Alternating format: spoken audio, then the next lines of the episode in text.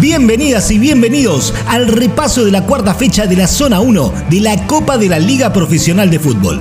Bienvenidas y bienvenidos a esta coproducción de Radio Aijuna y UNQ Radio, disponible para todas las radios comunitarias y universitarias del país. Bienvenidas y bienvenidos al primer tiempo del Fútbol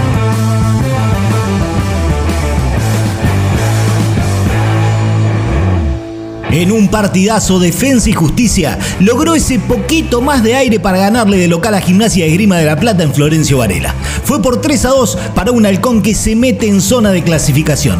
Del lado del Lobo, así analizó la derrota su DT Néstor Gorosito. Hay que ver los motivos por qué nos están creando, no nos habían hecho goles en un montón de partidos, principalmente jugando de visitante, y en estos dos partidos nos hicieron 7 goles. Entonces, bueno, buscar los motivos, buscar eh, seguir trabajando. En su visita a Vicente López, Banfield fue un poco más que platense, en un partido parejito que se rompió a partir de un golazo de tiro libre de Giuliano Galopo. El taladro se sube a la punta de la zona y así analizó el triunfo el goleador de la noche. Muy contento, muy contento porque el equipo lo merecía, necesitamos esta, esta victoria para ponernos arriba en la tabla creo que, lo merecemos como grupo, como equipo, por lo que laburamos. Otro partido parejo fue el que protagonizaron Sarmiento y Unión en Junín. Lo ganaba el Tatengue, pero el verde reaccionó, se puso en ventaja dando vuelta al resultado por 2 a 1 y se dedicó a bancar lo que restó del partido. Así vio el resultado el DT de los de Junín,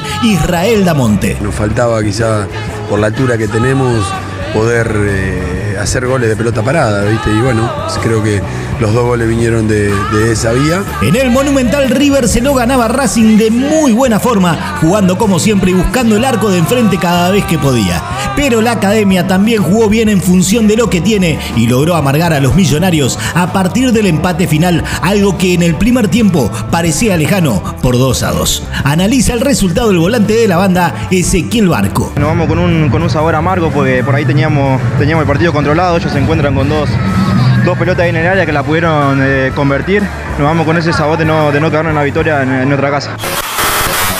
En La Plata, provincia de Buenos Aires, el fútbol heavy se escucha en Resistencia, FM 103.9. Argentino tiene un libreto aceitado y juega siempre a lo que sabe. San Lorenzo está en formación y viene regalando primeros tiempos desde el inicio del torneo. El bicho pegó primero por Salazar, el Cuervo lo empató en el segundo por el tacazo de Ricky Centurión, Pardas y el análisis del arquero del ciclón, Sebastián Torrico. Estábamos mal, eh, lamentablemente empezamos perdiendo. Creo que el segundo tiempo hicimos un buen trabajo, pero bueno, la idea era, era ganar.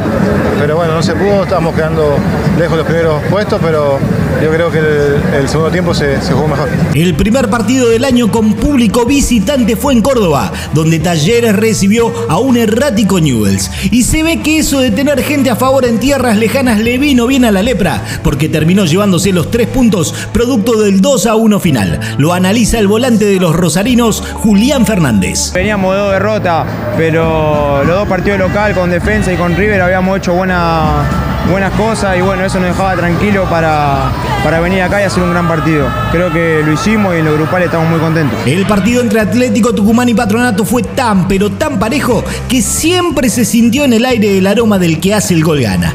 Y el que lo hizo fue el decano, apenas arrancado el segundo tiempo para llevarse tres puntos de oro en función del mal momento de los tucumanos y por lo que significa sumar para la tabla de los promedios. Lo analiza el defensor de Atlético, Bruno Bianchi. Vale muchísimo. Eh, creo que se lo merecían por, cómo, estaban sufriendo todo y cuando no se te dan las cosas por una cosa o por otra se la pasa mal el día a día con la familia, no se puede disfrutar los hijos de nada y bueno, eh, la verdad que los pibes se, la merecen y a mí me toca llegar en lo individual hace dos semanas, pero me absorbió enseguida el, ambiente que había y, y esas ganas de ganar.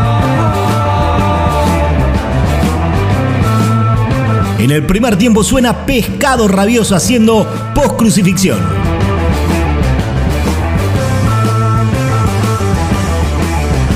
Después del entretiempo repasamos lo que dejó la zona 2 acá, en el Fútbol Heavy.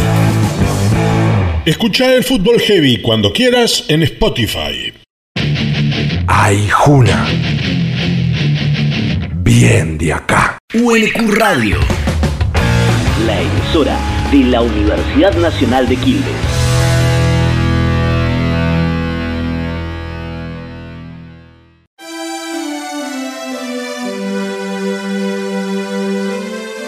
Bienvenidas y bienvenidos al repaso de la cuarta fecha de la zona 2 de la Copa de la Liga Profesional de Fútbol Argentino. Bienvenidas y bienvenidos a esta coproducción de Radio Aijuna y UNQ Radio, disponible para todas las radios comunitarias y universitarias del país. Bienvenidas y bienvenidos al segundo tiempo del Fútbol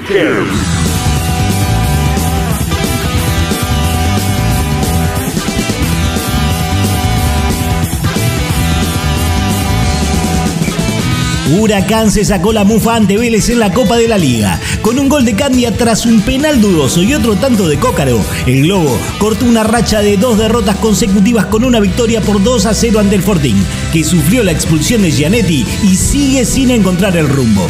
Lo analiza el delantero que después del partido fue vestido como el zorro por los fanáticos quemeros, Matías Cócaro. Simplemente fue un partido muy complicado con Arsenal. El rival juega, estratégicamente para mí es un partido muy bueno nada, creo que, a veces también un equipo como él te deja jugar mucho más y, pudimos sacar este partido adelante. Colón mejora partido a partido. Barracas no termina nunca de hacer pie en primera.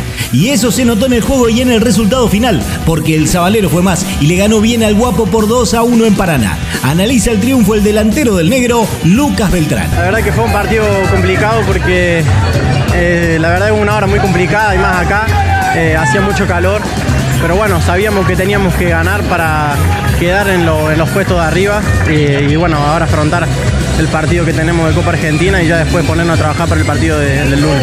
La cosa terminó con silbidos, porque Rosario Central no levanta, porque enfrente había un Godoy Cruz sin victorias, porque el gigante de Arroyito estaba lleno, porque el Tomba golpeó cuando pudo y se llevó el partido por 2 a 1 terminó con silbidos y con calentura la derrota en Rosario del central del Kili González. Nosotros en el primer tiempo generamos muchísimas situaciones donde tenemos que haber convertido y no, y no pudimos estar ahí acertados y bueno, el Cruz planteó un partido donde nos equivocamos dos veces y terminamos pagando. El partido arrancó tarde porque las luces no se prendían, pero una vez que empezó, las luces tampoco estuvieron disponibles ni para el Dosivi ni para Central Córdoba, que aburrieron con el 0 a 0 final en Mar del Plata.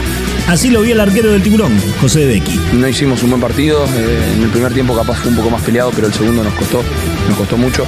Pero bueno, seguir sumando es importante para nosotros, mantener el arco en cero también, eso nos da confianza a todo el equipo en general. Pero bueno, hay mucho por corregir todavía. En San Salvador de Jujuy, el fútbol heavy se escucha en La Voz del Cerro, FM 92.1. Lindo pero picante, condimentado con cuatro goles, un expulsado, polémicas y mucha pero mucha lluvia. Así fue el 2 a 2 entre Independiente y Boca en Avellaneda.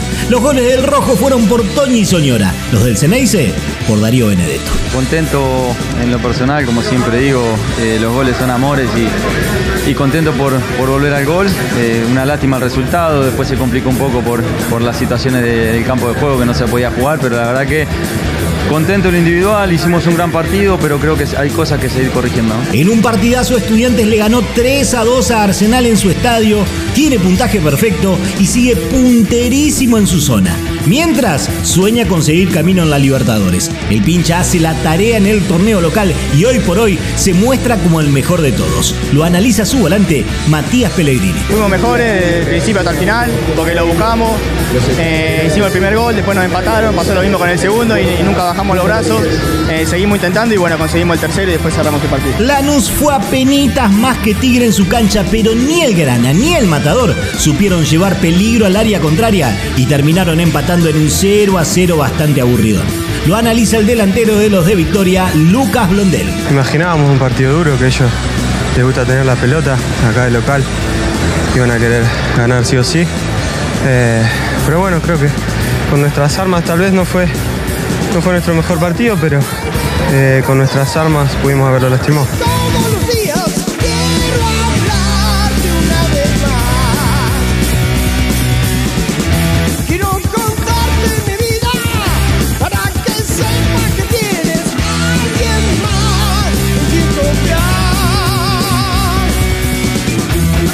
En el segundo tiempo suena el reloj haciendo alguien más en quien confiar. Nos reencontramos al cierre de la quinta fecha, cuando repasaremos todo lo que deje la Copa de la Liga Profesional, donde clasifican cuatro por zona para ser campeón y en donde los promedios empiezan a ser peligrosos por los dos descensos que se vienen al final del torneo. ¿Dónde? Acá, en el Fútbol Heavy. Hasta la próxima.